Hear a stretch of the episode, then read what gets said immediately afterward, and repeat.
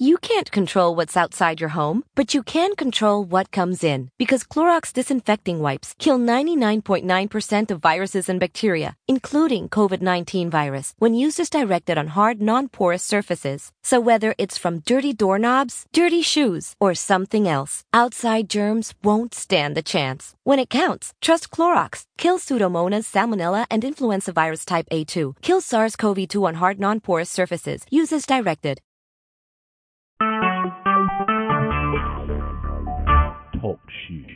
Recorded live. Black Power family.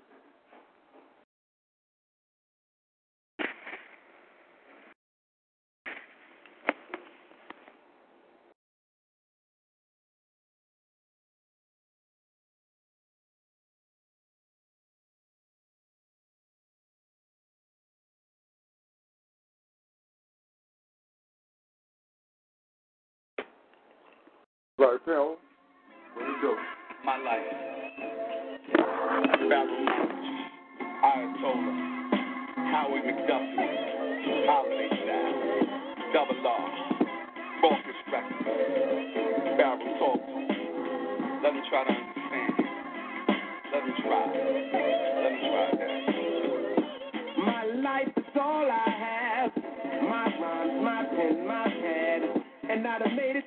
struggle, don't judge me.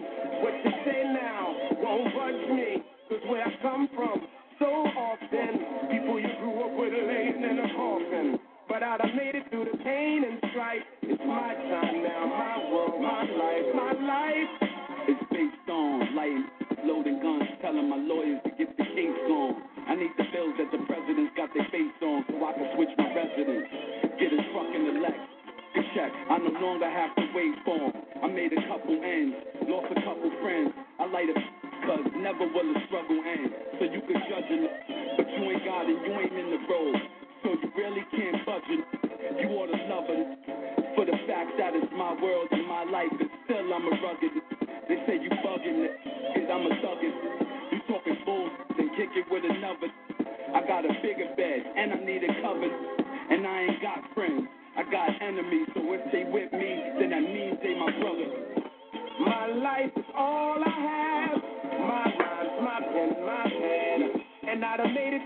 Struggle, don't judge me.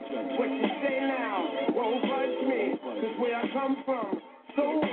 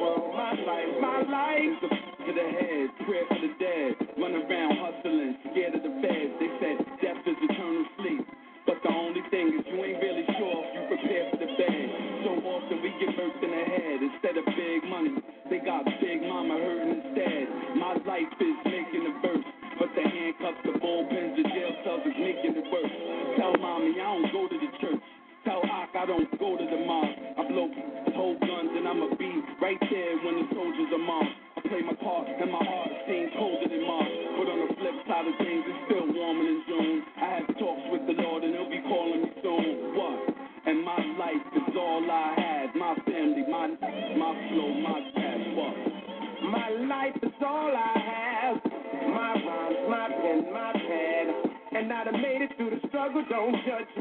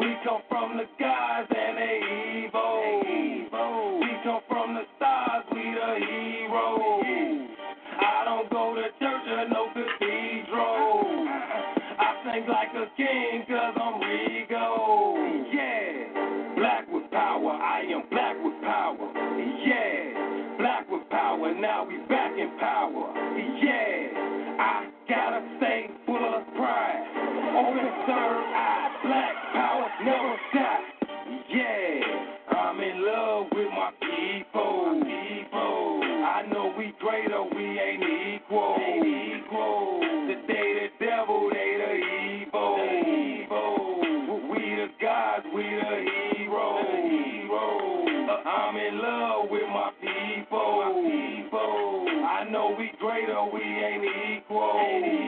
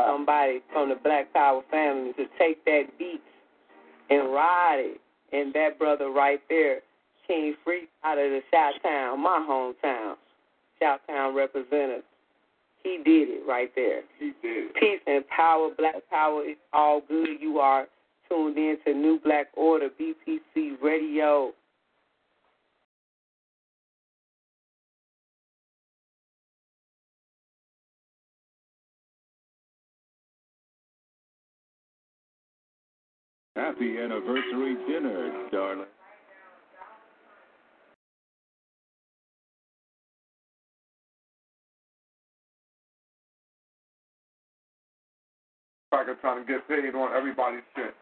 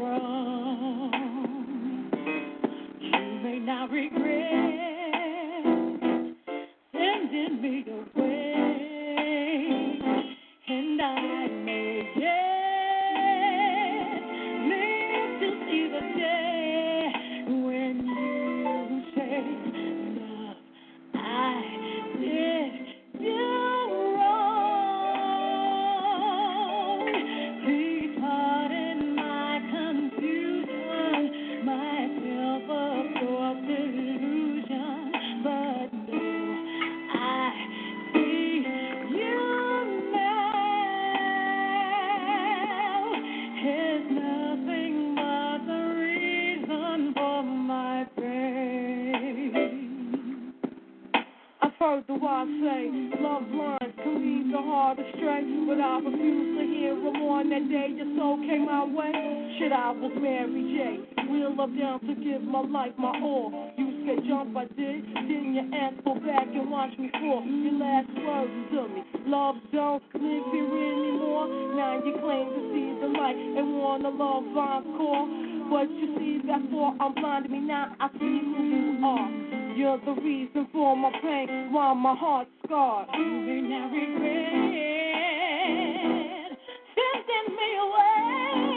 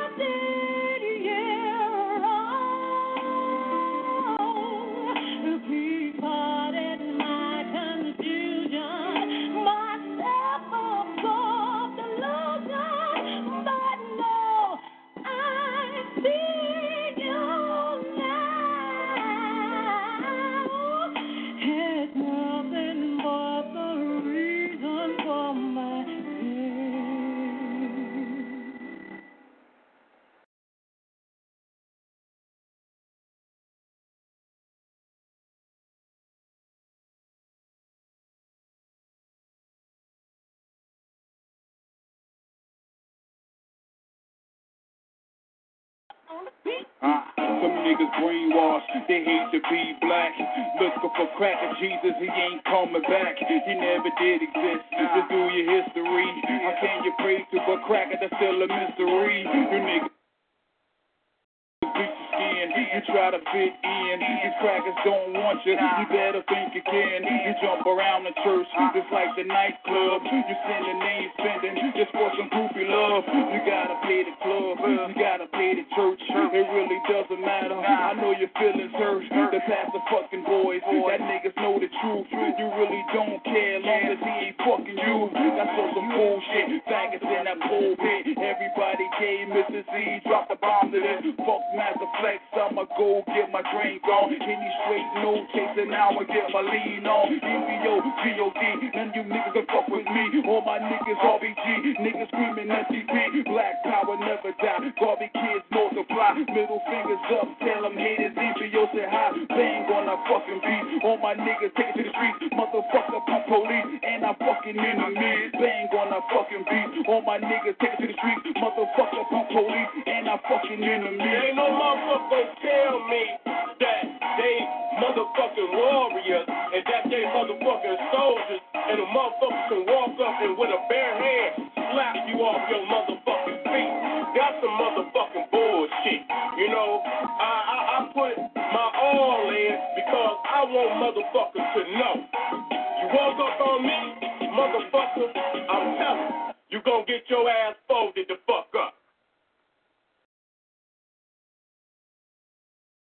Black Power. What's going on, family? Let's start it off right with a praise. Now turn the glory to God. Be long to the spirit of Dr. Khalid Abdul Muhammad. Praise Harriet Tubman.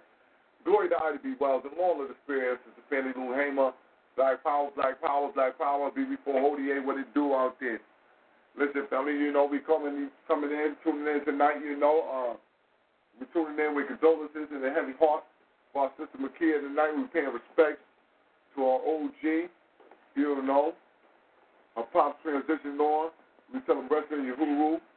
You know what I'm saying? Always rest in, in, in peace and power.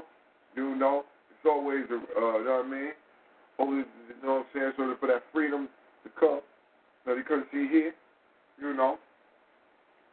Um, but with that being said, though, we're going to what we're going to do though, we're going to turn it over to the Father of this movement. You know what I'm saying? You know, he wasn't the uh, originator of the red, black, and green, but where we at right now, this 2016, this Pan Africanism is going, it was uh, birthed off the back of Dr. Khalid Abdul Muhammad. You know what I'm saying? Uh, you know, you have to reference him. So with that being said, man, we're going to get into the bullet or the bullet um, full lecture. And that's what we're going to do tonight, Think Tank Thursday. We always like to throw it back to the elders. And so that's what we're going to rock. Um, I would like to play the classic from the Gathering of the Masters, but because of um, because people want to get paid off of Dr. Khalid's work, they have commercials going through it. And so I refuse to just I, I refuse to put us through that nor um, you know, nor deal with it. So with that being said though, I'm going of lines on mute. You know what I mean? And we're gonna get into the bullet of the bullet. Right, Paul, what do you do out there, brother? Little out here tonight, man. I got something um this is a dedication to the sister McKee's father tonight to the OG. So we're gonna listen to one of one of the OGs and you know and, and keep that spirit moving. We'll mute your line. So now we won't have no uh, cross shit going on. Black Power B48 to the family. Tune in to the bullet all the bullet. And the U.S. Senate. And the despite by the U.S. House of Representatives and the U.S. Senate. And despite all of that and all of the fallout from that, he has not blinked. He has not wavered. He has not taken one single step in a backwards direction. You all know who I'm talking about. You've come out here tonight to greet him, to show support for him, to demonstrate your love for Dr. Khalid Abdul Muhammad. Dr. Khalid. Right.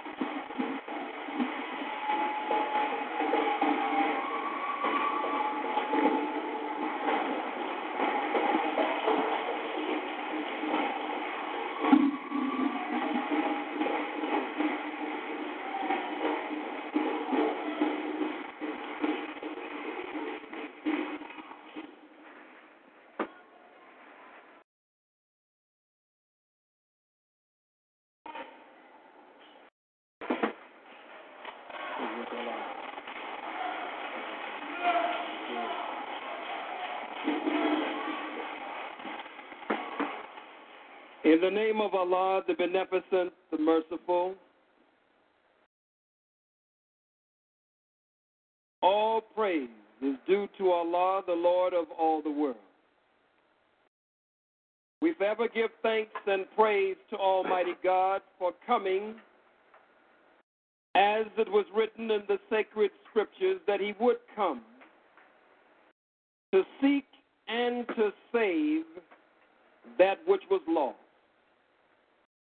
We can find no other people fitting the description of the lost brother, the lost sister, the lost sheep, except we, the 50 million or more, mentally and spiritually dead black men and black women here in the hells of North America. And so we thank him for coming in the person of Master Fard Muhammad and for raising up his messenger and his Messiah to the black man and black woman here in the hells of North America and throughout the world. I speak of none other than the most honorable Elijah Muhammad.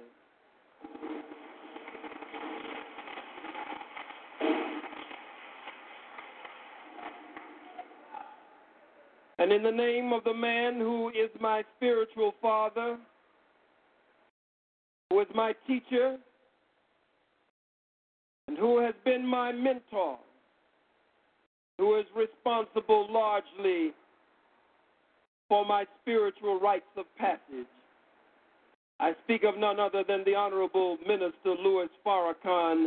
In their names, in their names, I greet you with the greeting words of peace. Assalamu alaikum. Hotep.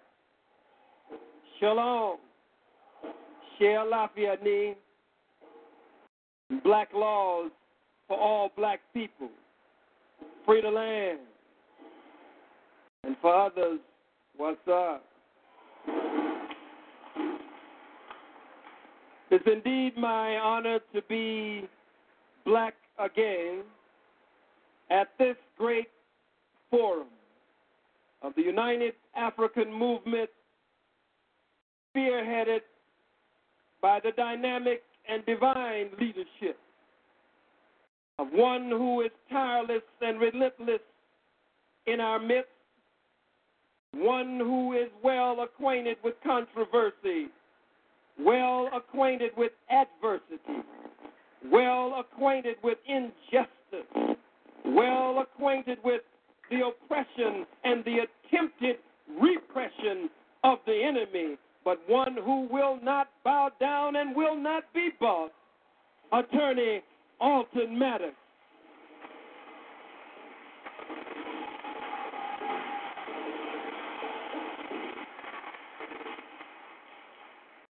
My subject this evening, I will cover many topics under this subject, but with us standing on the threshold of the national election. It was 30 years ago that Minister Malcolm X, the great and dynamic national spokesman for the most honorable Elijah Muhammad, in his message to the grassroots, he spoke to the grassroots of our people. And tonight I want to speak to the grassroots, to those who are in the dirt, those who are in the muck and the mire and the mud of the white man's world. Thirty years ago, Malcolm said it was a case of the chickens coming home to roost. And tonight, I want to tell you that 30 years later, it's a case of the chickens coming home to roast. Malcolm's subject 30 years ago on the threshold of a national election was the ballot or the bullet. And my subject 30 years later on the threshold of a national election is the bullet or the bullet. That's my subject here tonight. The bullet or the bullet. You don't have no other choice. Some of you are waiting around. You were glued to the television screen watching these two no good crackers debate just a few nights ago. And you are trying to make up your mind which peck of wood you're going to vote for. This is the year of the bullet or the bullet. You don't have no choice. One cracker named Bill Clinton, nicknamed Slick Willie. Would you buy a used car from a cracker named Slick Willie? An adulterer. Huh? Doesn't even live up to the standards of his own nation. A draft dodger. A dopehead. A cracker who gets high and then wants to fool you and hoodwink you and tell you, I didn't inhale. a dope head, an adulterer, and one who doesn't even follow the standards of his own people, a draft dodger. Slick Willie lied to you four years ago, still lying to you four years later. And another cracker, an old, wrinkled, crippled, crazy cracker cracker with a funny hand, shaking people's hand with his left hand. And you talking about voting for this cracker, some of you for president, and the damn Peckerwood can't even stay on the stage. The cracker fell off the goddamn stage. Fell out in fell out in the audience. Can you imagine you're supposed to get off of Air Force One and salute the Marine Corps and salute the honor guard when you step off the plane? Now, what will this cracker do with this funny hand? What is he going to do? Get off the plane and try to throw up a salute with that funny hand? Some of you say, why be so personal? Why not attack the man's policy? Why not attack the platform that the man stands on? Don't deal with the man's personal life. Don't deal with him deal with this policy? Well, I'm a military scientist. And in military science and military strategy, you don't just attack the tank, you attack the fueling depot that the tank depends on. You don't just attack the train, you attack the track that the train runs on. You don't just try to deal with the cracker once the plane, the bomber plane is in the air. You attack that which is responsible for giving the plane what is necessary in its power and energy to lift up off the ground. And so I attack the cracker too and its policy. You talking about civil rights. Ain't no damn civil rights. The cracker ain't never been civil and he ain't never been right.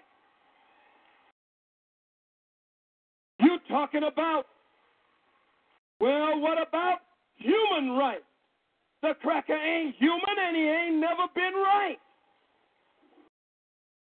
It's the year of the bullet or the bullet.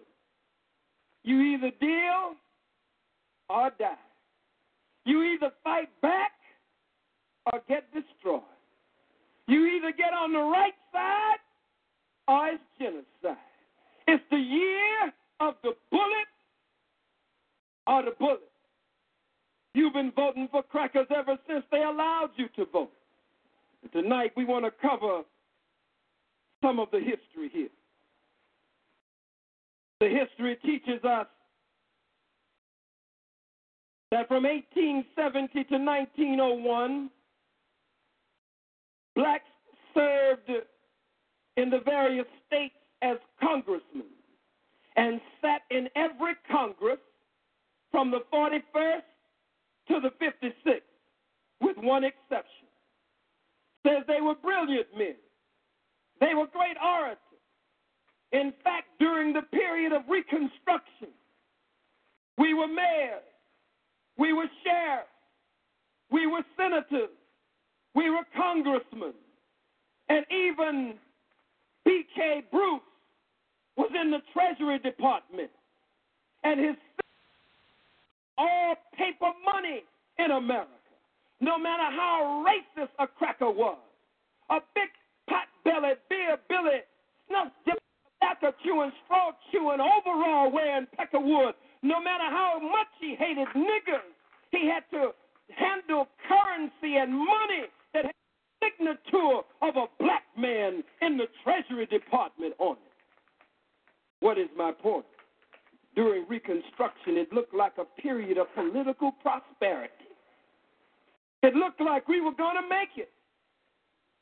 As the historians say, we had good jobs working for ourselves. Many of us had good farmland. We were making what was called good money, and we were in high position. But when the white man decided that he was through with niggas being in political office, then no matter how many elected positions we had, no matter how much money we had, no matter how much land we had, no matter what we had, the white man stood in the door of Congress, and they were armed in the door of Congress. And they said, No more nigger senators coming through these doors. They went to the floor of the Senate and the Congress and stood in the door armed to make sure that we didn't enter those what they call portals of the government of the United States of America. They went to the sheriff's office. Crackers stood armed, shotguns, pistols, big beer belly peckerwood, standing outside. And the black sheriff showed up at the sheriff's office. He was elected by the people. When the black sheriff showed up at the sheriff's office, crackers armed and cocked their guns on him. And all you could hear was the staccato of the cocking of their weapons on him, saying, Nigga, you're not the sheriff no more. We got a new sheriff in town. Big Bubba here. Big Bubba's the sheriff now, nigga. He said, but I was duly elected by the people. They said, nigga, you better get on that nigga. A Big Bubba here gonna rescue, nigga. You ain't the sheriff here no more, nigga. We taking the law back into our own hands, nigga. It looked like a period of political prosperity. Civil Rights Act, Voter Rights Act.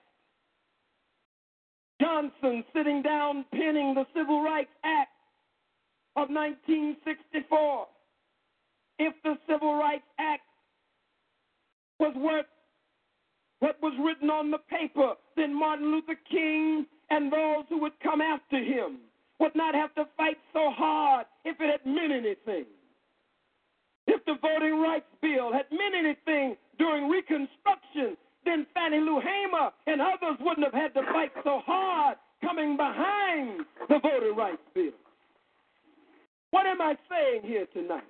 I'm taking an unpopular position, which is not new for me. I'm saying that separation is the best and only solution. I'm saying, as a reminder to you, that we must have a nation of our own. Because every time we vote together in a solid block, I know what Malcolm said to you 30 years ago.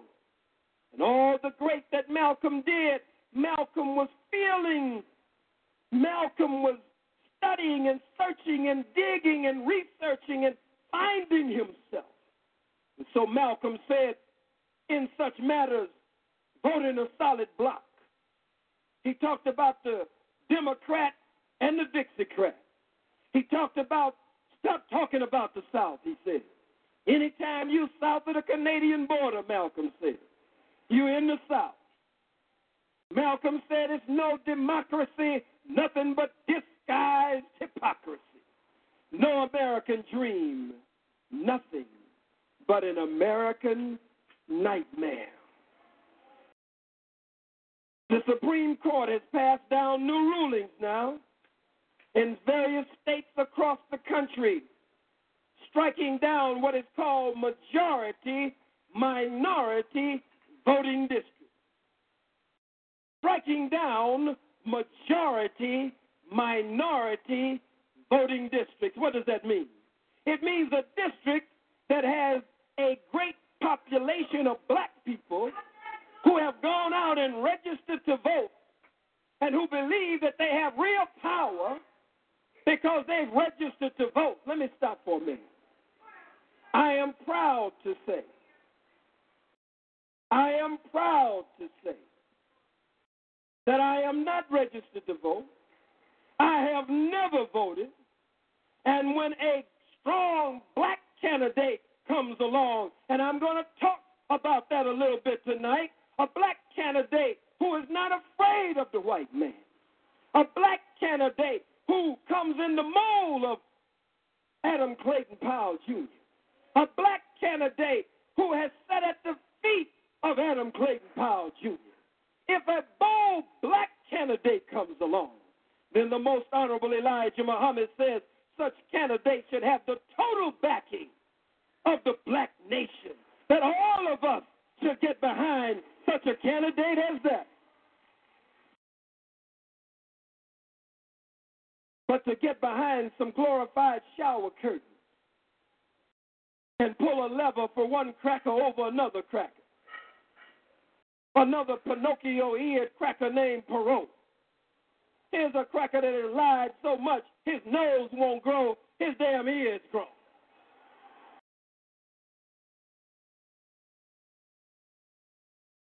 For the candidate, Satan, the devil, Lucifer, and with Buchanan running, Buchanan, that's who he is, Satan, the devil, Lucifer, and Beelzebub. And either one you vote for, you're going to still end up catching hell. The most honorable Elijah Muhammad never told us to vote for a white man.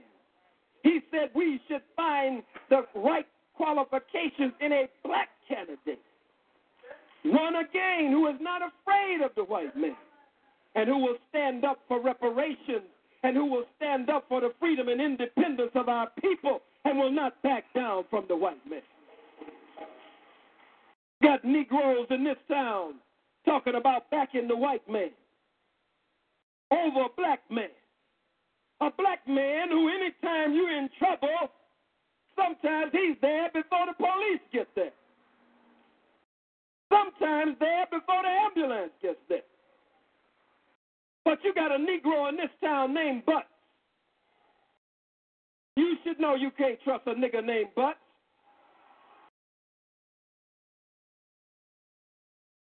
How you gonna trust a nigga named Butts?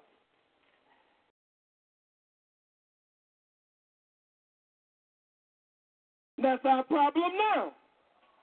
We've been sitting on our butts too long. If my name was Butts, I would go out tonight and change my name overnight. How you gonna get respect telling people that you, your name is Butts? And then you take a behind position every time an issue comes up.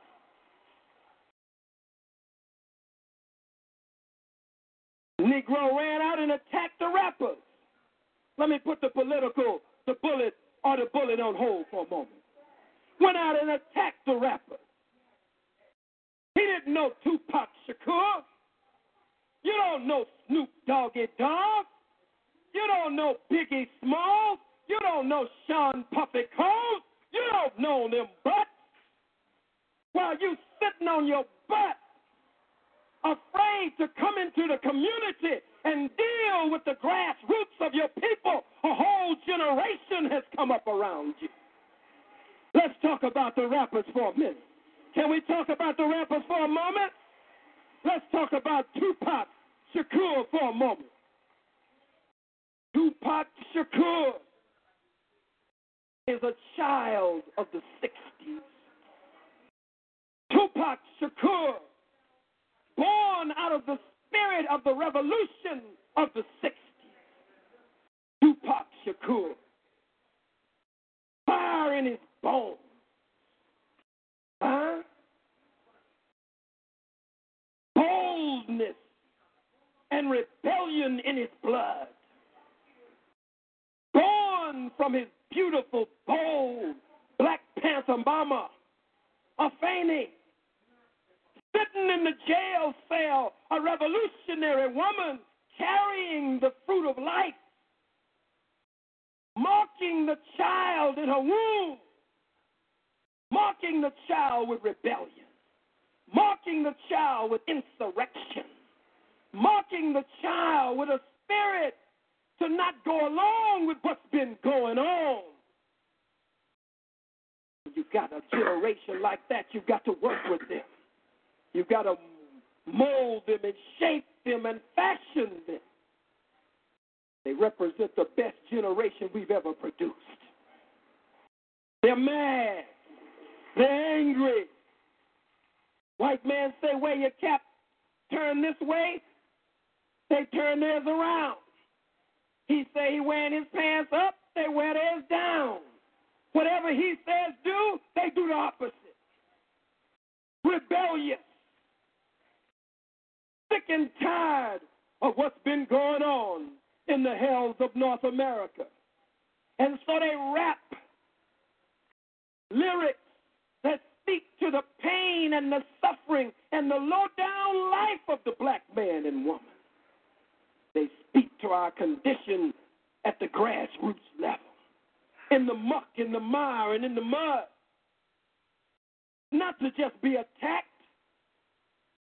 If you sit and if you stand in the pulpit that Adam Clayton Powell Jr. stood in, Adam Clayton Powell characterized himself in his words as the baddest nigger in Congress. The baddest nigger in Congress. That's what he said. He said, keep the faith, baby. Don't panic. Tupac said the same thing. Keep your head up. Keep your head up. But for butts and a few other butt licking, boot licking, butt dancing niggas, somebody has to call these niggas out. For some of you are so connected to them, or you want something from them, or you want favor from them, or you want to be recognized by them. If you don't stand up for the liberation of our people, then the hell with any nigga. I don't care who he is or where he is, the hell with him if he won't stand up for the liberation of our people.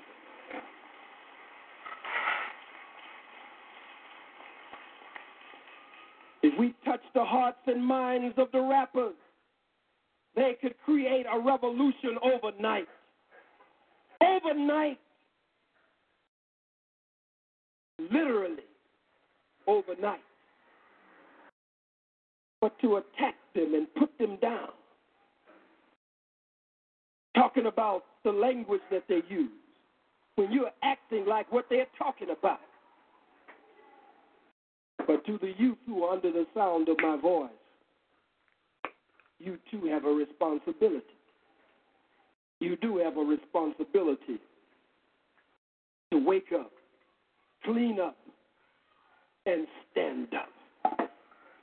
Give liberation lyrics to our people that will uplift them and not degrade them and put them down. Because if we follow the same filth of the white man's world, then our world will go down under the weight of filth and corruption, the same way the white man's world is going down. And so, to our young brothers and sisters, don't try to pat on your life. You're criticizing the butts and the other Toms. But at the same time, you're trying to be like the Italian gangsters. You gangster rap. You dress like Al Capone.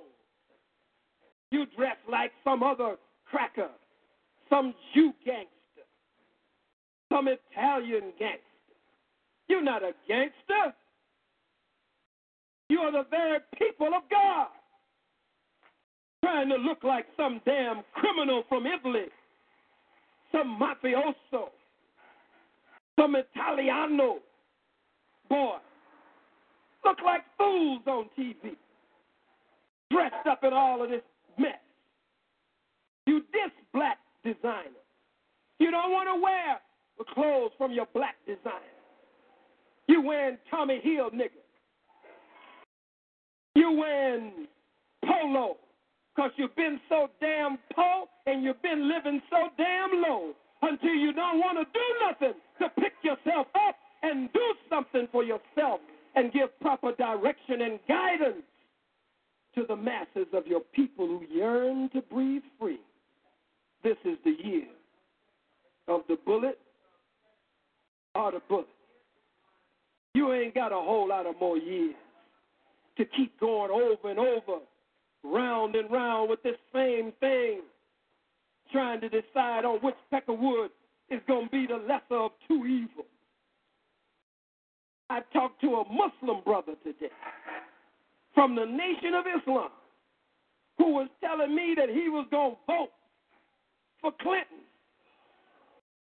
He said Clinton was the lesser of the two evils. Said he voted for Cuomo because he was the lesser of two evils of Pataki. Said, brother, you ain't got to vote for either one of them. What happened? happened to the days of freedom and independence? What about a nation of our own? What about the call of black nationalism? What about the spirit when we were pushing to build for ourselves? You don't even dream like that anymore. Muslim talking about voting for some cracker. You gonna put some agenda before some cracker and decide which one is gonna do the most for black people. Come on. The most honorable Elijah Muhammad said on this subject, and it should be guidance for us. He said, put the Muslim program before Congress. It is difficult for me. It is what? It's what? It is difficult for me to advise my followers on taking part in the corrupt politics of our enemies, who are in complete control of the political affairs, who are in complete control of the political affairs. Did he say they were partially in control? He said they were com- in complete control. That's why when you say we're going to vote in a solid block and they see you have some black voting power, then from the highest court in the white land, the Supreme Court, as I mentioned earlier, they send down a law or a decree that says we got to bust up this solid block voting. Can't send your own candidate who will represent your own interests and who will speak to your own needs and work for you. They bust up those districts. Honorable Elijah Muhammad said a white man is in complete control of the political affairs. There are 100 senators in America. Is that right? How many of them do we have? One, and she's questionable. Carol Moseley Braun. She's one of the Negroes that voted against me in the Senate. A whole bunch of Negroes in the Congress. That Maxine Waters stood up tall and strong. I saw. I saw at a black festival in California, and she ran to me and hugged. Say, you're getting on up there now when you got them talking about you all up in Congress and everywhere. She said, you didn't think I was going to vote against you, did you? She didn't vote against me. I listened to that black woman dealing with them crackers on television last night about the CIA dumping this dope in the black community. Maxine Waters stood up toe to toe with them crackers. In fact, after a moment, she put the House of Representatives stuff to the side. She said, You lying. Just told the cracker straight up. She didn't say, I want to tell the gentleman from Illinois, uh, the gentleman from Maryland, that he's prevaricating. He said, You lying. Straight up. Said it more than once. I said, Now, this sister's all right. She represents South Central. You need a representative like Maxine Waters who will go and face these crackers and deal with these crackers.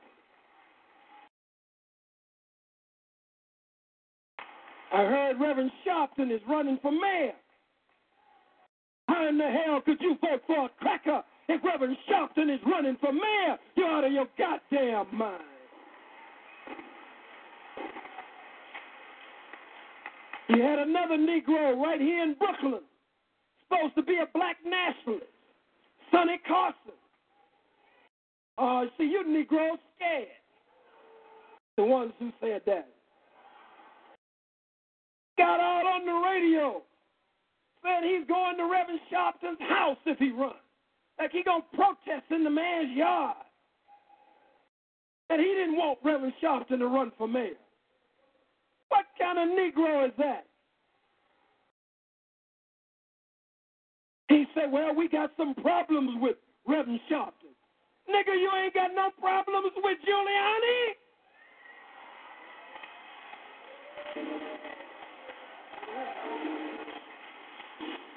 You see, I ain't connected to none of you.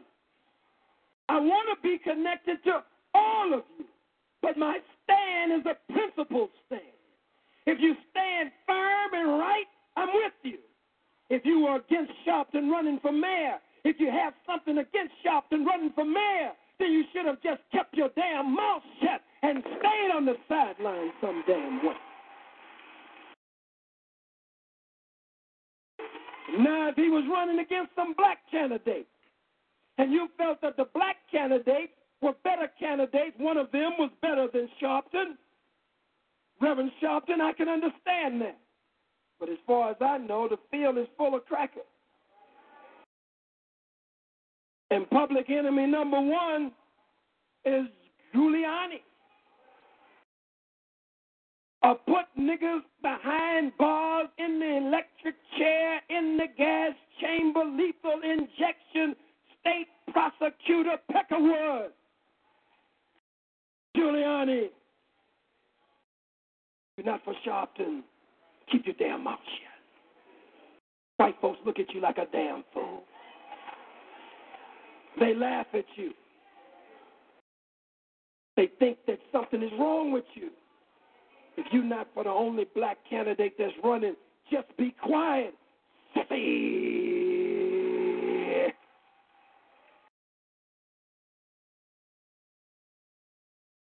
Van the Muslim program of reparations and separation before Congress. He says there are many black men and women who make splendid politicians. They could accomplish considerable good if they, like the white politician and his people, were given proper and equal recognition and justice for themselves and their people. If our politicians are to serve us, they must have no fear of the white man when they plead our case in the white courts before white judges. The strongest politician of our kind at that time, or the person who comes nearest, as far as I know, to giving us political justice in the white courts, if he had our complete backing, is Congressman Adam Clayton Powell Jr. This is a message to the black man by the Honorable Elijah Muhammad. Though he is not a Muslim, a Muslim politician is what you need. Let's stop for a moment. It's got to be the right Muslim politician. You don't want no Muslim politician that's going to get in there butt dancing, shuffling and scratching. They got Muslim politicians all over America today. Shuffling and scratching and bootlicking and buck dancing. Thank you, baby with the white man. So the Honorable Elijah Muhammad meant a real Muslim. He meant a righteous Muslim. It's a shame we have to qualify Muslim. Muslim is supposed to mean all of that anyway. But this devil got a lot of power. But Congressman Powell is not afraid and would not be easily bribed, for he is not hungry. There are two other good politicians, but I will not mention them by name at this time. If they could shed their fear, Honorable Elijah Muhammad said they were scared, whoever they were. They would make excellent political leaders to guard our interests. We must give good black politicians the total backing of our population. Did he say good white politicians? Why can't you trust a so called good white politician? You see, there are no good white folks and bad white folks. There's just two kinds of white folks bad white folks and worse white folks. That's the only two kinds of white folks you can find anywhere.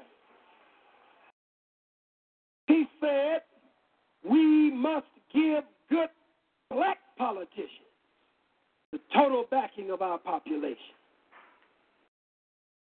Your program, the one I've given you, which is carried in the first part of this chapter, should be put before Congress. The Civil Rights Bill and integration will not stand and can never bring independence to you and your people, no matter who is president, black or white. The Civil Rights Bill and integration, most honorable Elijah Muhammad says, could never bring us freedom and independence. Don't make no difference who the candidate is, again, black nor white. It could never bring us freedom and independence. So today we have to look for good black candidates. I've never voted. But if the right candidate comes along, I'll swing my support behind that candidate. Even though I don't believe in the political process of the white man at all. I don't care whether you like me for that or not. The politics of the white man is insipid. The politics of the white man is rotten to the core. The politics of the white man could never solve our problem. It's like a poison white cake. You can put black chocolate icing on top of the poison white cake, but it's still poisoned down to the smallest morsel, and it was baked in the oven of the White House for white folks, in a government of white people, by white people, and for white people. White man never intended for his nigga to be no political power over him. Every time you position yourself, he will change the rules on you. Every time you look like you maneuvering in place, we got affirmative action, you say. We got food stamps, you say. We got entitlements, you say. Some of you turned into big niggas smoking big cigars because your big nigga company made you walk around over the rest of your people, looking down at them, condescending, because you had Section 8 set aside. Then they put a nigga up on the Supreme Court to vote with the white folks. Nigga named Clarence Thomas. You know that Negro. Married to that big old dinosaur looking white woman.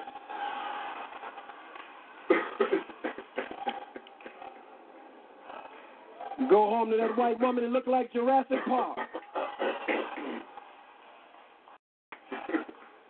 Nigga got to get up in a step ladder just to get some sugar from that big pack of wood. Why do you do that?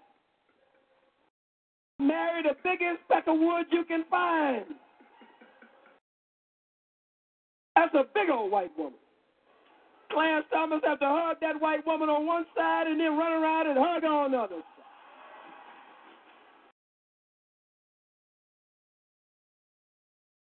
She probably whips Clarence at home. Clarence, you come in here, Clarence. Put him on the Supreme Court. Made him a Supreme Court nigga. Look at it. Now whites are blaming us for the condition of America.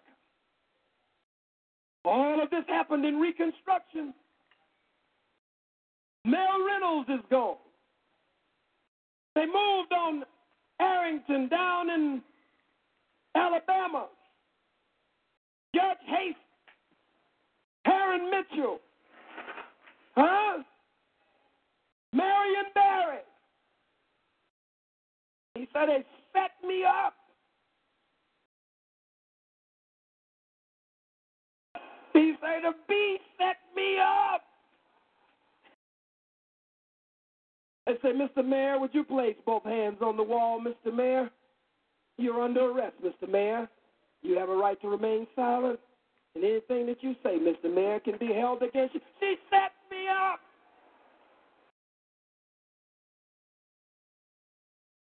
They accused Mel Reynolds in District 2 in Illinois of having sex, a form of statutory rape. Is that right, counsel?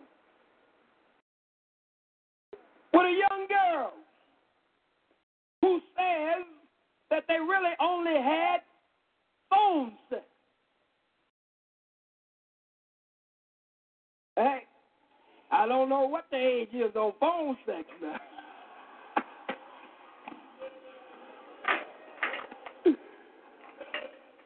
I mean, that's out of the statutory rape category. That's out of the condom category.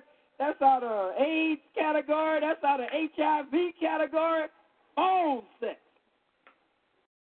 I mean, that's some serious stuff. But in order to get Mel Reynolds, they arrested the young girl to force her to testify against him.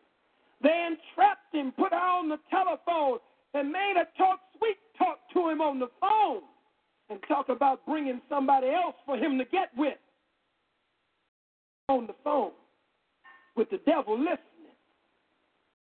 Huh? The devil was listening. The white man is the devil. In case you forgot, you haven't heard anybody say it in a long time. You ain't heard nobody say it in a long time. The white man is the devil. I say it every day. I say it every day like a religious catechism so that I can remember to remember, just so I won't forget. I say it like a mantra. I say it when I'm brushing my teeth and gargling my all the while as a devil. Early in the morning, I say it as a part of my meditation. I open up my prayers. I seek refuge in Allah. I seek refuge in Allah from the accursed devil, the white man. Damn it, it was the devil that killed Brother Anthony Baez. God damn it, it was the devil that shot our brother down on the streets of Brooklyn, shot him 24 times. It was devils who killed Brother Yusuf Hawkins. It was devils who were responsible for Eleanor Bumpurs. It's devils who killed Jerry Lee Amy and Eula May Love. It was devils who brought you here on the slave ships to the hells of North America.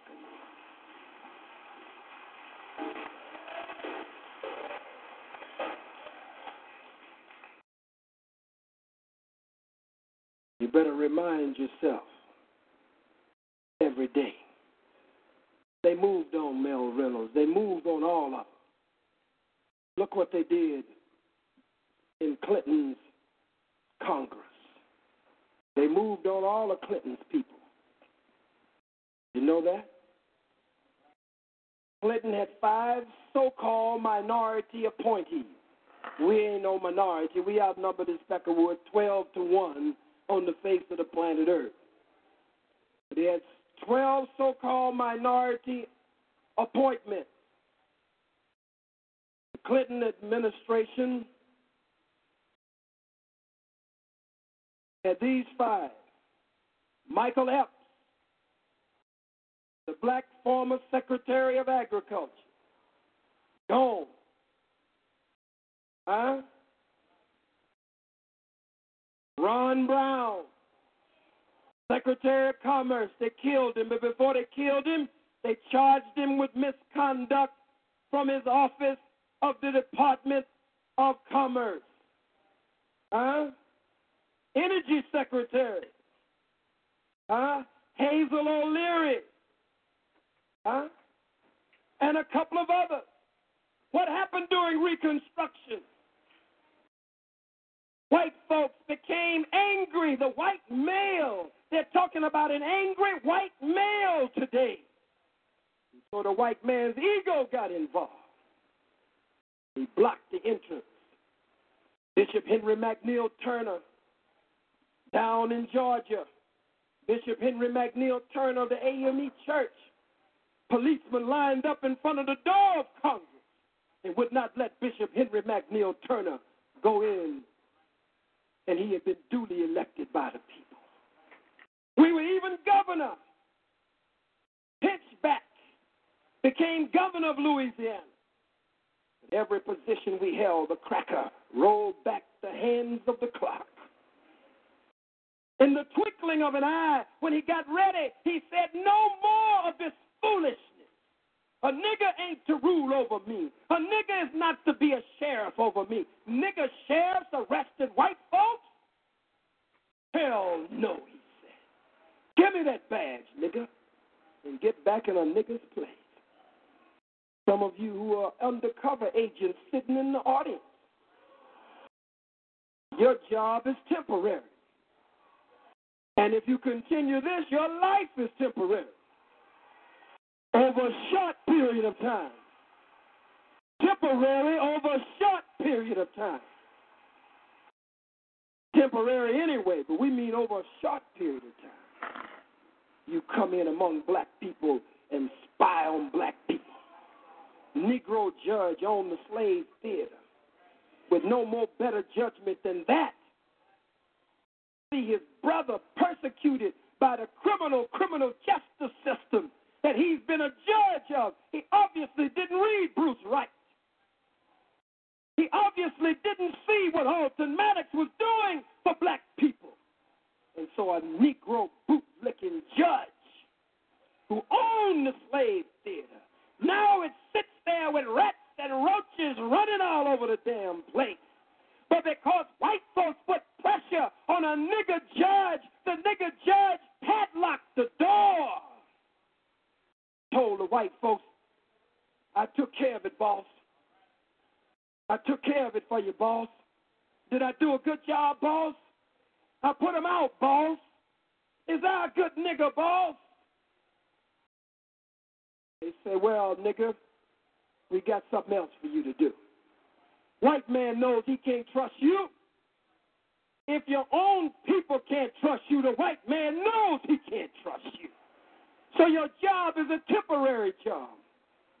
You come and sit in this audience and go and report back to the white man. We see you, nigga. We see you. Your wig is crooked. Your Jheri curl got too much juice in it. See you. And as this nation gains freedom and independence, and as more and more of this revolutionary spirit rises up in the minds and hearts of the people, we will kill you for coming to betray the legitimate aspirations of our people. Oh, yes, we will.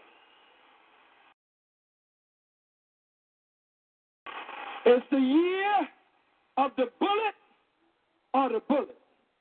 But some of you are not willing to pay the price. You want to come here for years and just listen to great speakers. Go home and listen to great tapes.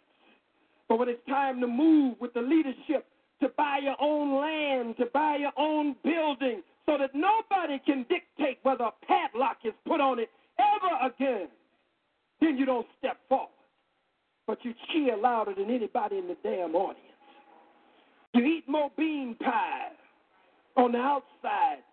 You buy more bean pie than anybody. You got all the tapes at home. You got a library of tapes.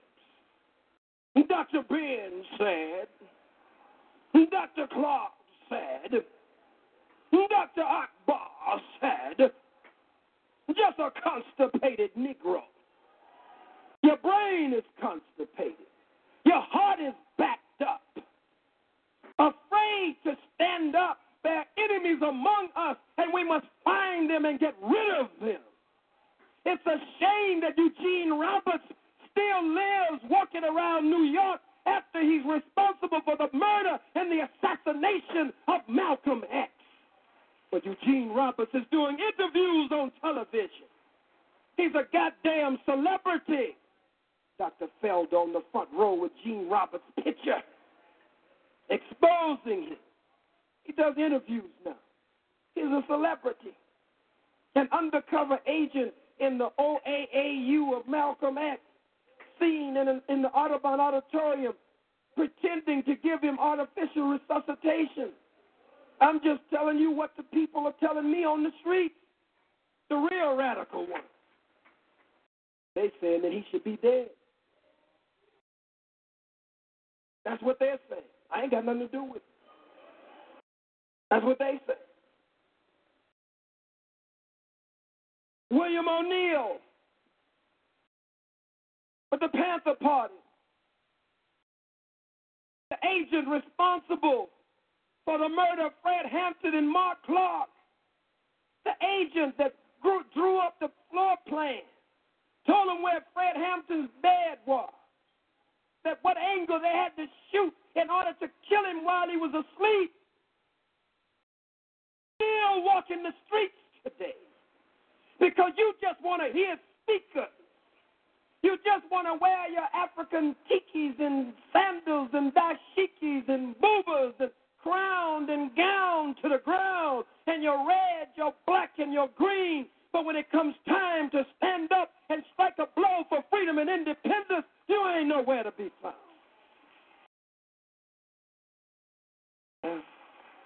I got to say it. I got to say it. So during Reconstruction, white men got angry. And they moved on every black elected public official.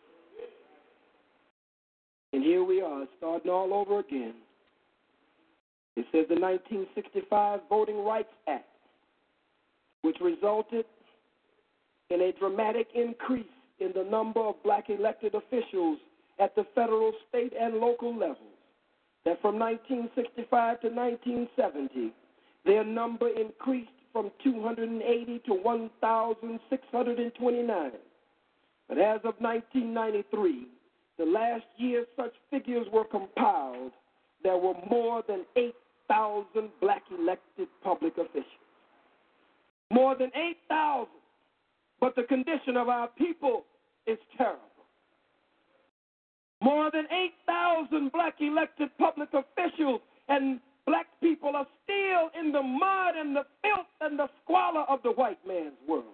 Poor, ragged, naked, hungry, and out of doors in the white man's world. And over 8,000 black elected public officials. Jesse Jackson now. Old OG Tom. Old Tom raising up a new Tom. Got Jesse Jackson Jr. now, grooming him to be the new Tom. Put him in District 2 in Mel Reynolds' place.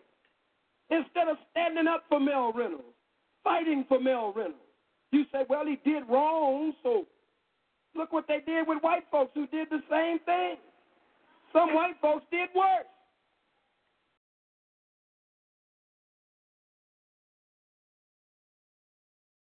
It's important to understand, brothers and sisters, what we're dealing with here. Donald, Bur- uh, Donald Buzz Lukens, an Ohio Republican, served nine days of a 30 day jail term in 1991 for having sex with a 16 year old black girl. He also was ordered to participate in a program for sex offenders. But the cracker said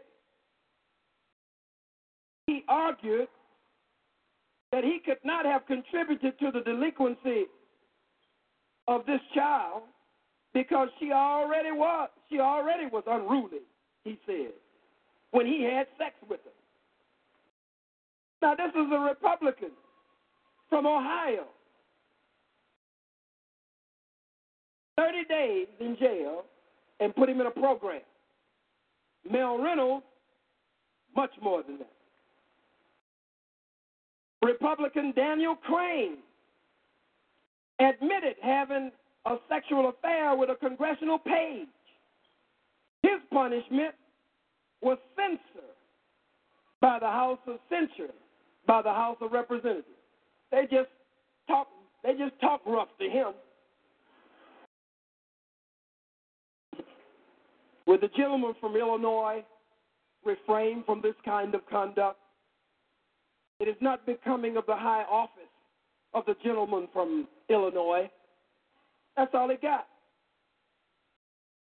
He had sex at least four times with the page, according to a report by the special counsel to the House Ethics Committee. It started after he had, he uh, met the 17 year old and uh, gave her a six pack of beer betted her on a basketball game. After he met her, he made a bet on a basketball game. And they had a six pack of beer. She lost, and he did what he wanted to do. Look at it now. The House Ethics Committee also voted to reprimand Representative Gary Studd for his sexual relationship with a male page. Well, this boy was way out.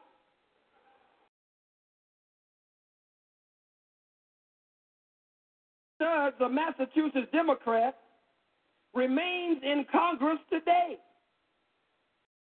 The congressional report outlining charges against Studd, Studs said he took the page to his apartment in Washington's upper class Georgetown neighborhood and plied the boy with vodka and cranberry juice until 4 a.m.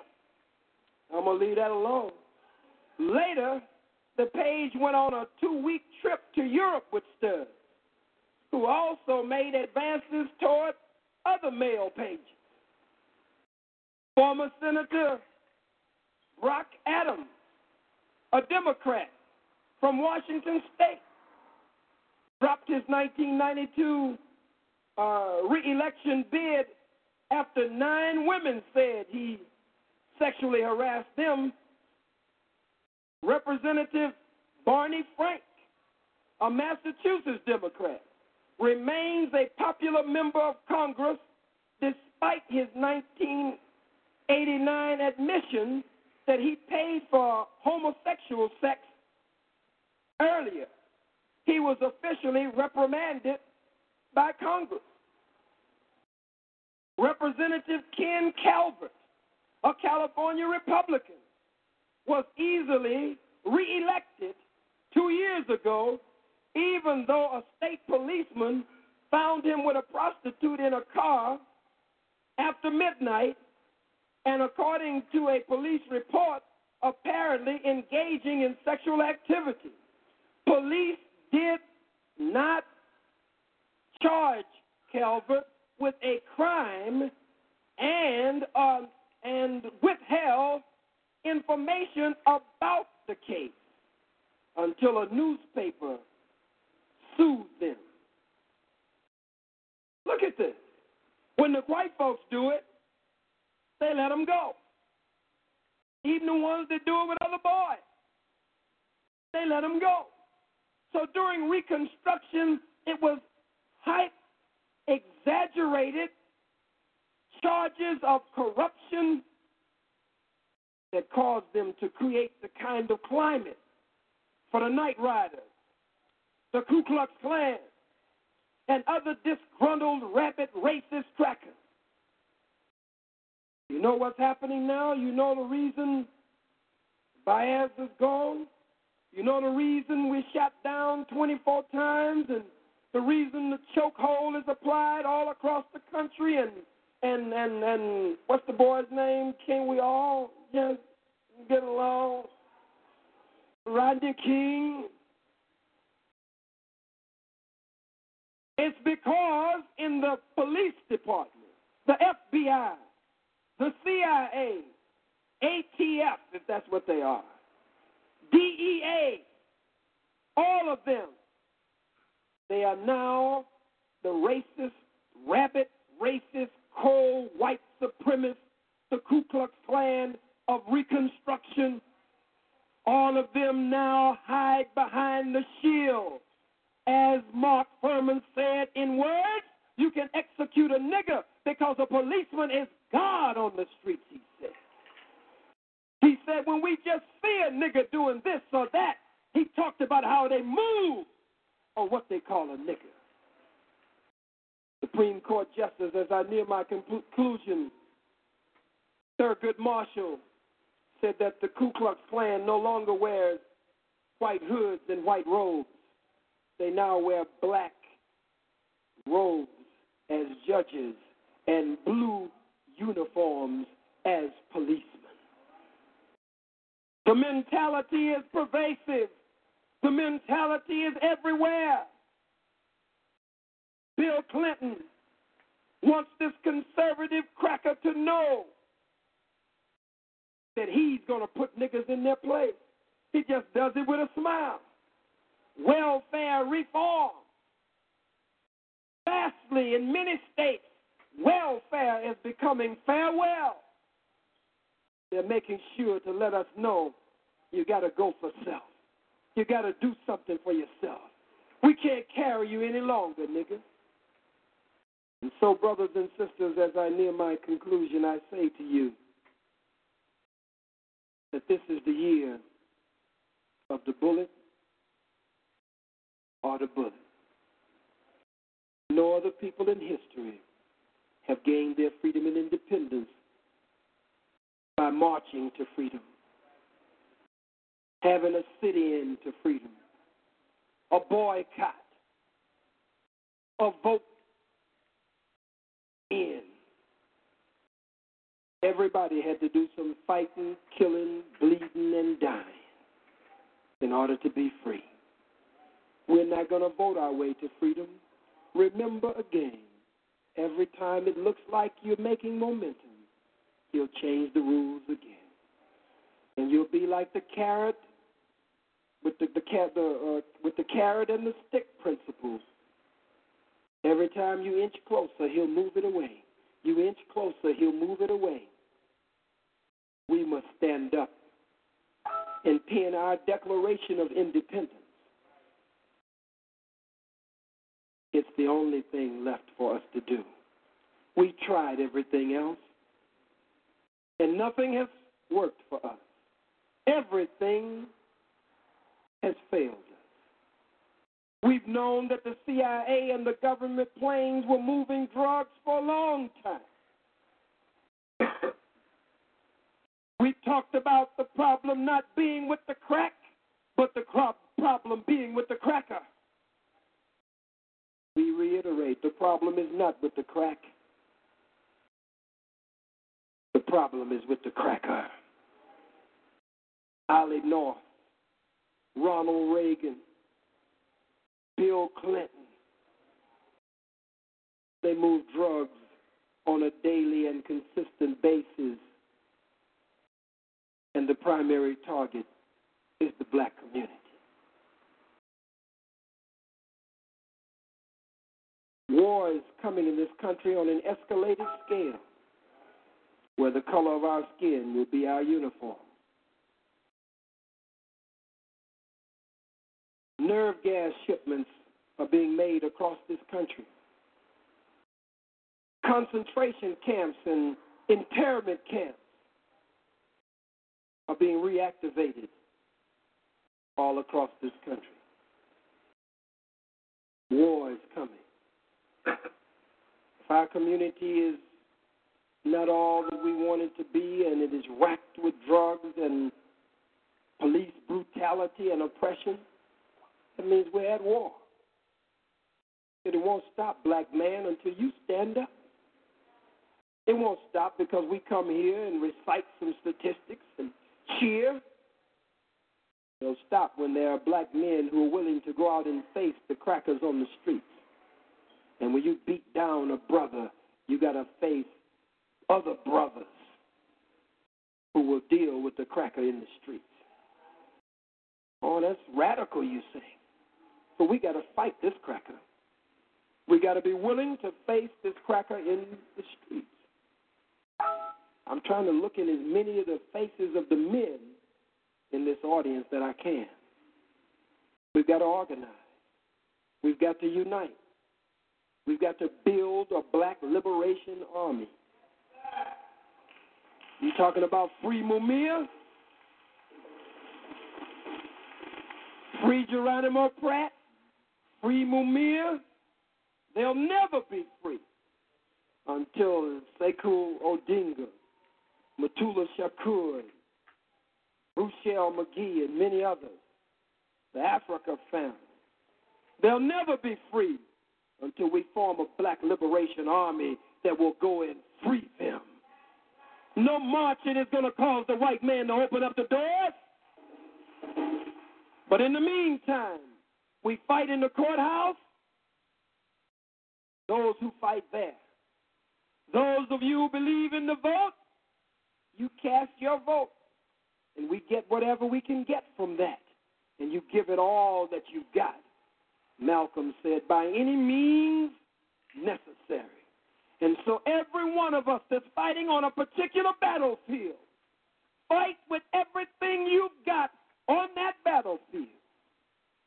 Those who are fighting in another way believe that it must ultimately come to direct confrontation with the enemy. We must fight also. That's what I mean to say to the young rappers. Why just die over nothing? Die because instead of dying for a cause or the cause. You're getting shot up for nothing? Let's go up against this cracker. If you're that tough, if you're that bad, if you're that hard, how come you don't have no drive-by at the police station? I never heard of it. Why you don't pull up on the passenger side of the police car and bust on the police instead of your brother? I've never heard of it. You say you're a gangster. You say you got your gat. You say rat a tat tat tat.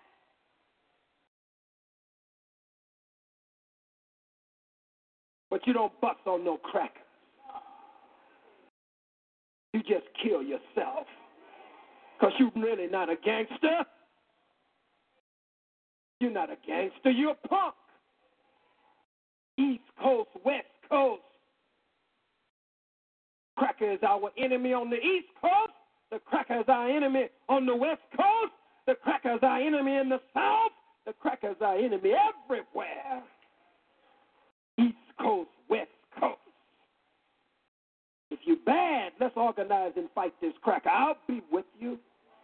God damn it, if you got the heart, I'll lead. But I can't join in a lot of this other stuff. I had a captain who once taught me, Captain Ali Rashid. His famous words were, hold a line. He used to always say, hold a line.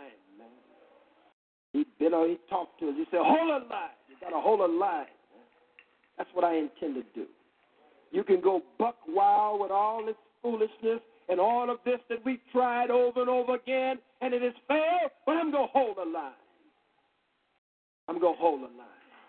I'm going to maintain this course and maintain this position. I met with the Honorable Minister Louis Farrakhan three nights ago. Well, it was Wednesday night. Last Wednesday night it was. It was a week ago. Last Wednesday night.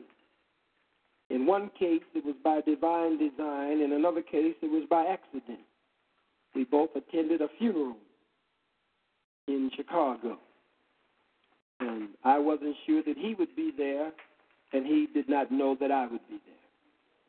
And so we met over the body of our brother, Brother Amir Muhammad, one of the greats in the Nation of Islam. And later we had dinner at the palace. And we talked briefly. And I was able to ask him many of the questions that I've wanted to ask him for a long, long time.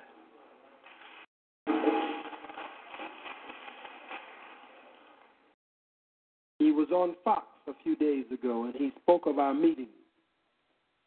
We are supposed to meet again on the day before the 16th. We're supposed to meet on the day of the 15th, sometimes during the day. He did not answer my questions last Wednesday night, but he said that he will answer them at our next meeting. I asked him every question I had on my heart. I questioned everything that was questionable to me in a manner that a son should question his father. And I look forward to getting the answers. This weekend, I will be in Oakland at the 30th anniversary celebration of the founding of the Black Panther Party. And I was there this past weekend. Met with uh, many members of the Black Panther Party and Brother Aaron Michaels from Dallas, Texas, the new Black Panther Party, and I will be going back in. I'm still a member of the Nation of Islam, and that is my foundation. But since I do not have a position or a post nor anything of an, by way of assignment to do in the Nation of Islam, I must fight anyway. So I've been working with the Black Panther Party. I've been working with the Crips and the Bloods and organizing them into revolutionaries. And I want to help with the rebuilding of the Black Panther Party, but this time from a more black nationalist perspective. And from the balance of the black Muslims and the Black Panther Party, I believe that that's a good foundation to operate from. Still a member of the United African Movement, and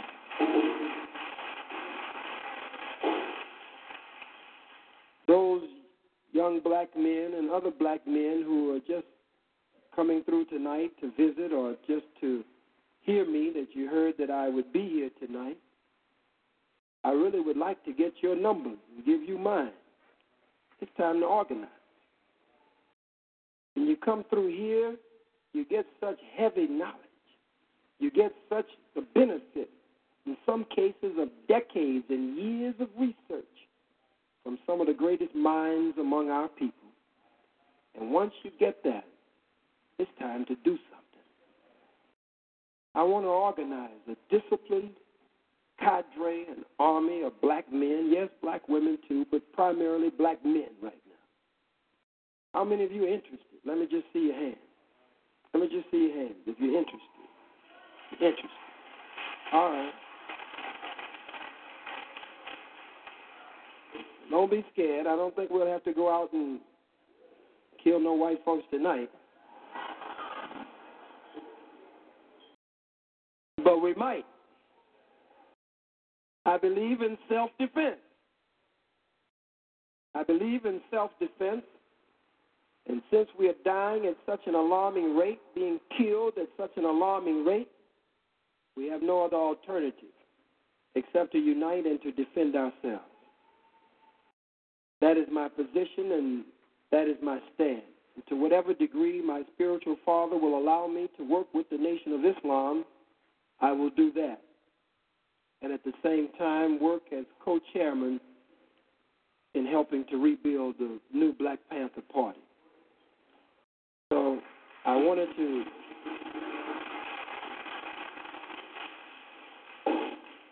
make that announcement here tonight, and I always want to take at least a minute before we close out to take any questions from the audience that you might have. Are there any questions? Brothers or sisters, here's one question here, two questions. Is that it? We have two questions? Three, four. Brothers, question. William Slauson.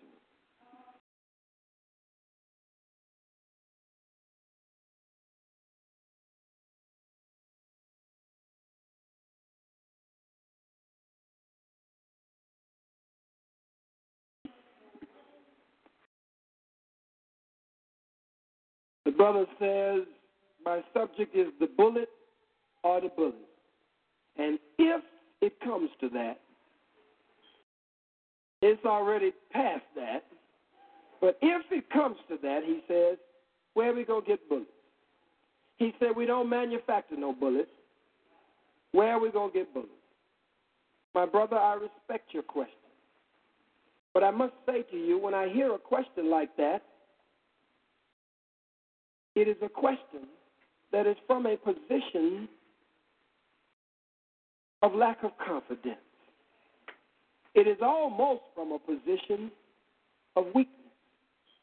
It is true the white man makes the gun and he makes the bullet. And it is equally as true that my subject, the bullet or the bullet, didn't just deal with a physical bullet, but it dealt with standing up, fighting on all fronts, as I said, and not depending so much on the old things that have already failed us. So the bullet or the bullet, in one sense, was a metaphor, but in another sense, it was literal. We can always get bullets, brother. We can always get guns, even if it's from the body of our enemy. There's so many guns, I don't have to go out and tell black people to arm themselves. Black people are already armed.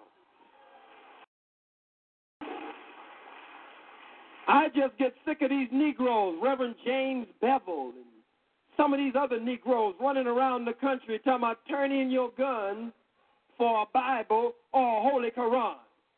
Now, what young brothers are going to come in and give their gun up for a Holy Quran or give their gun up for a Bible? Some of these other sick Negroes telling black people to turn in their guns for some Power Ranger tickets. Turn in your gun so you can go see the Knicks play. Are you serious? I don't have to tell black people to arm themselves. The black people's nature and the God of nature. And the first law of nature dealing with self defense and self preservation under these conditions will dictate to you what is necessary. But let's go even further. It is not the gun in and of itself that wins the war. The French white man, the British white man, and the American white man fought the Viet Cong. Little people, some of them not even five feet tall. Huh? They didn't have any great airplanes, great tanks, great jets, great bullets, great guns and artillery, but they had the determination to be free.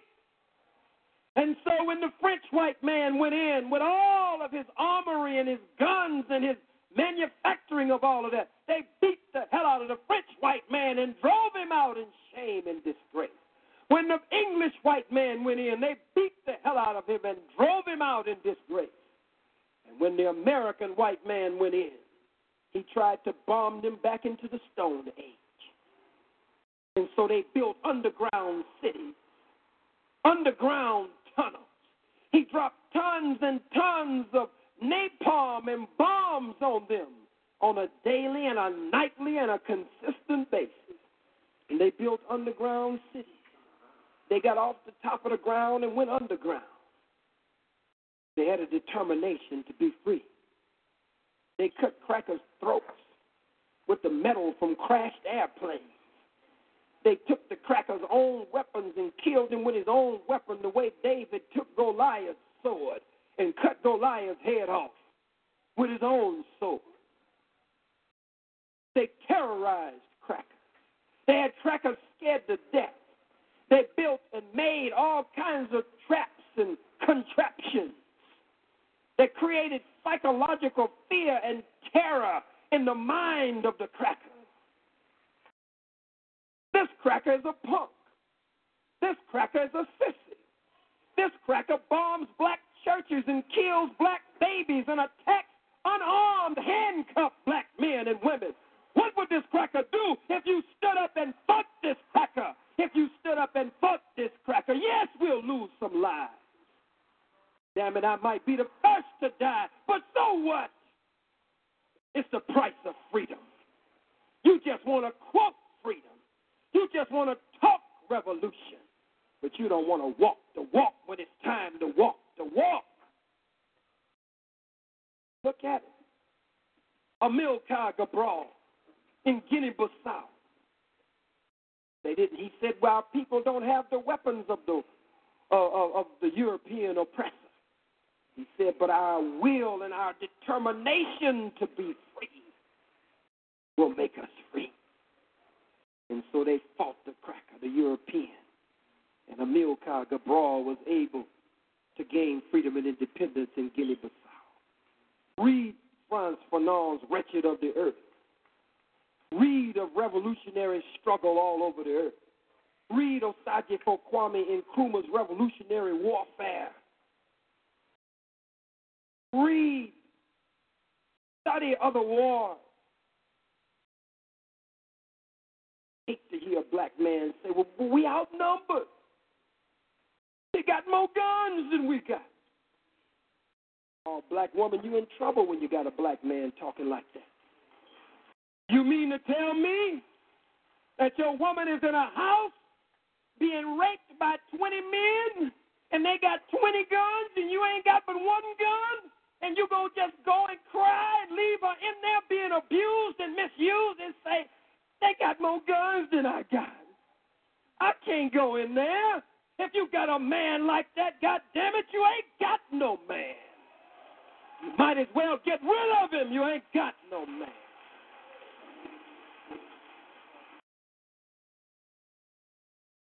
A real man has got a face. A real man has got to determine the strategy for going in there and getting his woman out and taking some of the enemy out. That's a real man. And if it comes down to it, a real man is willing to give his life for his women and his children and his people and his nation.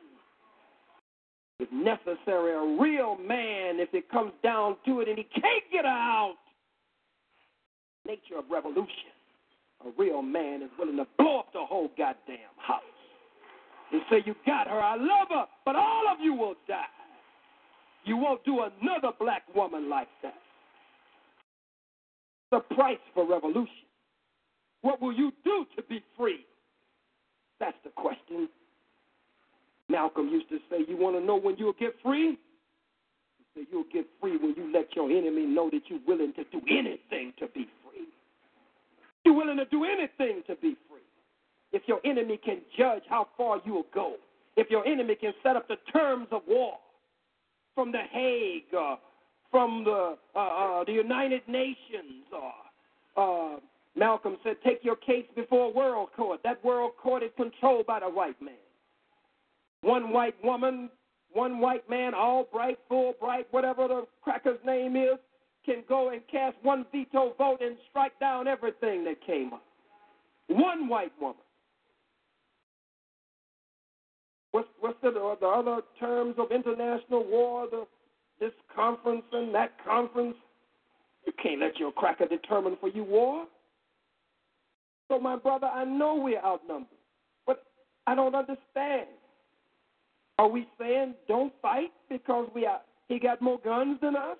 Are we saying we can't fight because he'll kill us? He's killing us anyway. At least fight back. You can't just die.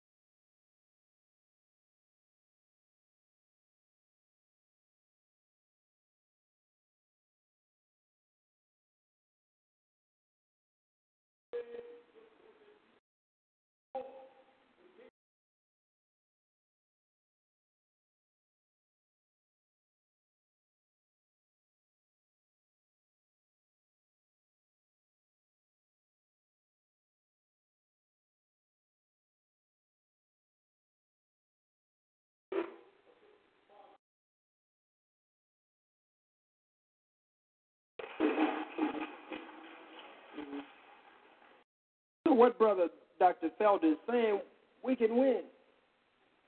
When the Mau Mau's rose up under Jomo Kenyatta, they cut up glass and put it in the food, poison in the food. They did everything that was necessary to gain freedom and independence. But as a man, as a woman, can't just die. Well, we can't do nothing.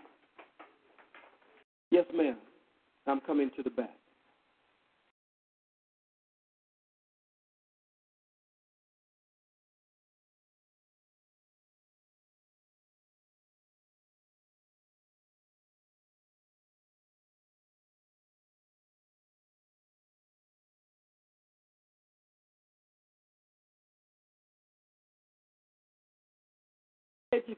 Would help a little bit, but he'll shoot a PhD the same as he would one that didn't graduate from school.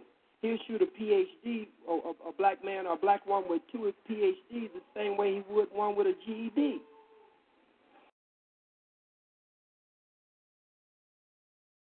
He'll shoot me in my mouth. They, they tried to kill me before. I know I speak well, but that's by Allah's grace. But my point is, is that yes, education is key. It's important. We must be wise. Look, Dr. Felder stood up. He's talking about strategy. He's talking about military science. He's talking about all of the, the, the, the, the different facets of the art of war. That's, that's a form of education or knowledge. Or, uh, I understand your point, but we don't want to believe that voting will get us out of this condition, and then all of us go on a big voting trip. Uh, economics will get us out of this condition, and we all go and get a bunch of greenbacks. I went to Reverend Ike's church, and I, you know, I like a lot of what Reverend Ike teaches. And I went over there, and the people over there were saying they're not black. They say they're green because it's a money orientation. So they say they're green. So green power won't get us out of this condition. Voting power won't get us out of this condition. Education power won't get us out of this condition. He's not going to say, "I'm just killing, I'm just killing, um, I'm just killing the school dropout niggas today. I'm not killing the PhD niggas today." He's not going to even ask, "Do we have a PhD, or MS degree, or BS degree, or whatever?" But there is a place for what you are saying. Are there other hands? Yes, sir.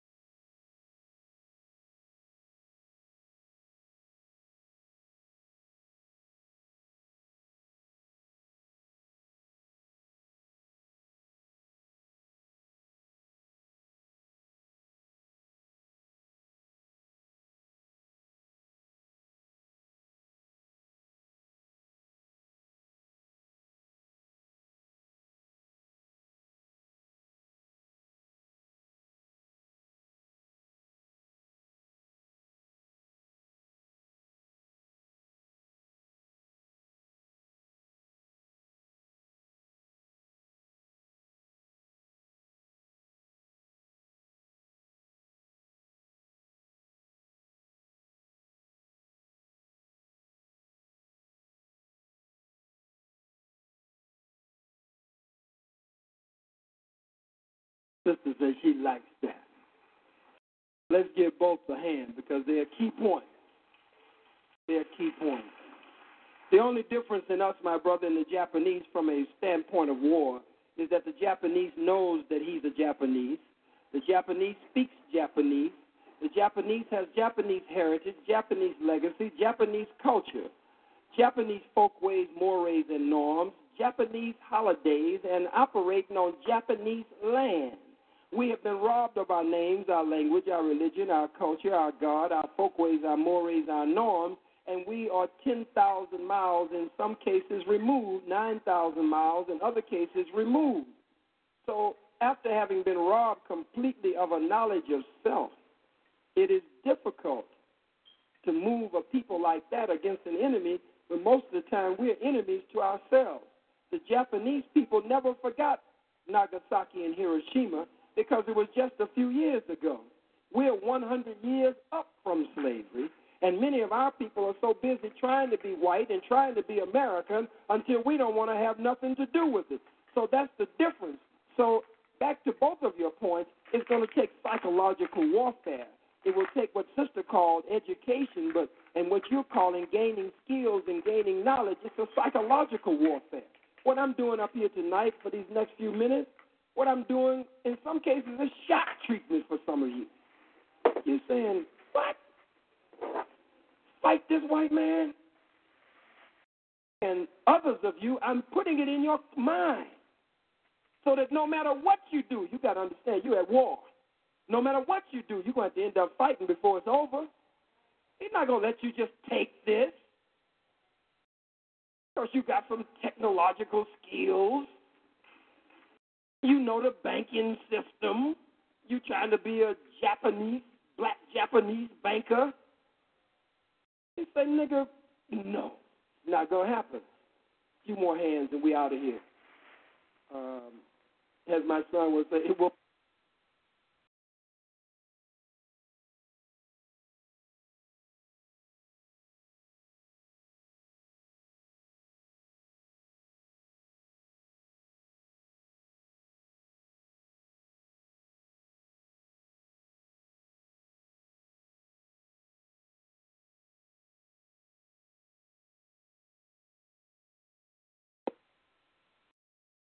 not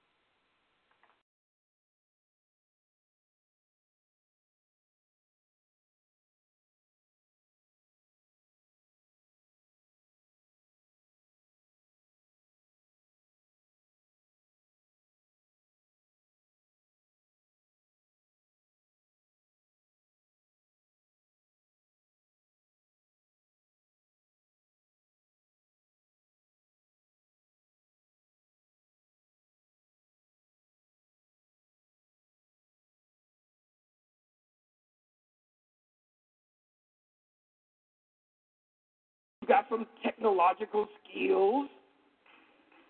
You know the banking system.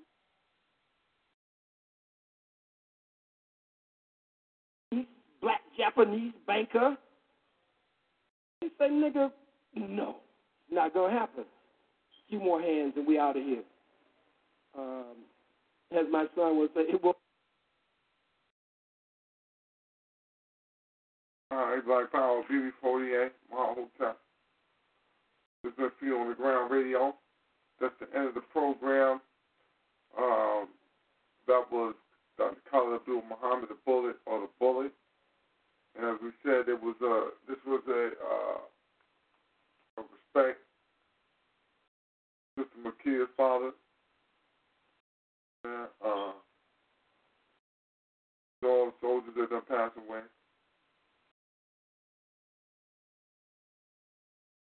That's the father of this new movement that we on. It's the bullet of the bullet, man. You're gonna have to fight. Period. Point blank. There's no other. There's no other choice on that. So I definitely like to thank everybody for coming out tonight, joining in on this. Dr. Khalid Abdul Muhammad, the bullet of the bullets. That being said, like I will be before game. Um, see praise and eternal glory to Garvey, long live the spirit of Dr. Khalid Abdul Muhammad. Praise Harriet Tubman, glory to Ida B. Wells, long live the spirit of Sister Fannie Lou.